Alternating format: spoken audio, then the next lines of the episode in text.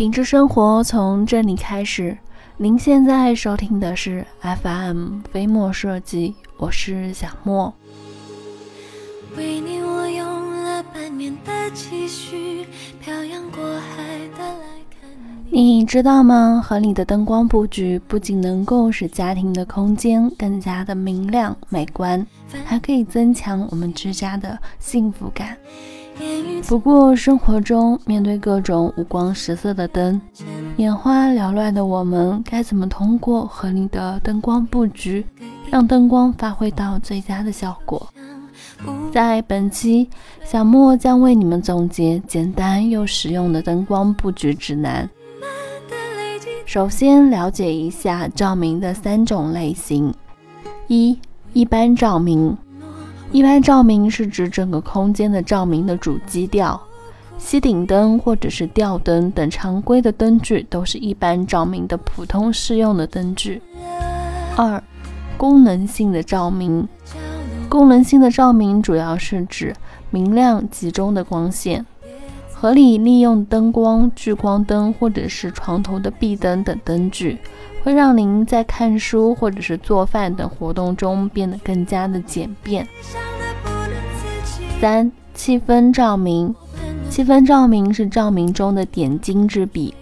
你可以使用调光器啊、遥控器，或者是通过添加蜡烛、还有百叶的窗帘、计时器等方式来改变你的照明模式。其次，关于照明。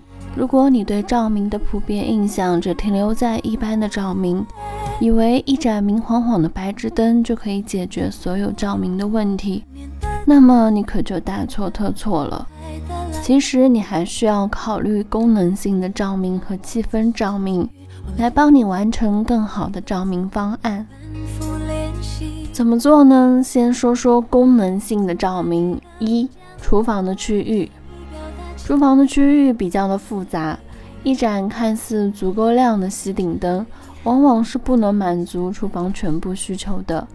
操作台和抽屉柜配备的合适的功能性的灯光，将帮助你在厨房台面上操作的每一道工序时都能够得心应手。当你关注于某一个区域的工作时，还能减少一般照明的使用，从而达到节电的效果。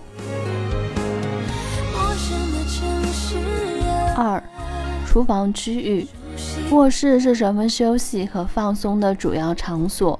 有睡前阅读习惯的，功能性的床头壁灯，有条件的可以加上布艺的灯罩和可调式的灯头。这样，无论是当你躺床上刷手机，还是睡前阅读，对于眼睛都有一点保护的作用，不会产生视觉的疲劳。而留言提到的衣橱射灯的照明，可以使用 LED 的照明条，这样的照明灯可以在开关的柜门时自动的打开和关闭。如此呢，即便是再粗心，壁灯呢也不会四季常开了。三、客厅区域，客厅是家居中活动最频繁的一个区域，需要多种功能性的照明辅助。例如，超大号的灯头的落地灯可以提供优质的集中照明，对于爱窝在沙发上吃喝拉撒的沙发族来说，也算是个福利了吧。而夹式的射灯可以安装在墙上作为壁灯，用于集中的照明。四、浴室区域，在浴室中，日常活动都需要优质、无眩光感的照明。而功能性的照明当然是不二的首选。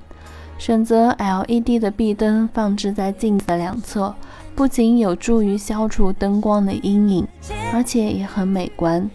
另外，在相同的亮度下，LED 灯的电能的消耗仅为白炽灯的八分之一，节能环保。而可电池操作的 LED 带金币的灯。提供额外照明和放大镜，非常适合剃须和化妆等活动。最后要提到的氛围的照明，并没有固定的答案，也是因人而异。比如，对于烛光晚餐，你可以使用蜡烛的光渲染一种柔和，也可以使用特别的 LED 灯渲染一种特定的环境。这个环境可以是你和那个他最初见面的时候，也可以是他或者是你记忆深处留给彼此很深印象的环境。不同的相遇有着不同的氛围，不同的记忆也有着不同的氛围。这点的把握就在于你了。小莫也是爱莫能助。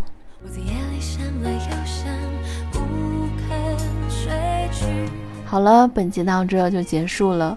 那在节目的最后，还是希望大家能够订阅、点赞、转发、分享。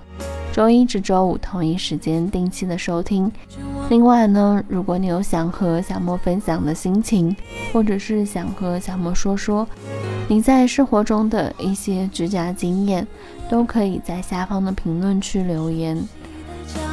当然了，如果你在装修上遇到了什么麻烦，也可以在微信的平台给我们的团队留言。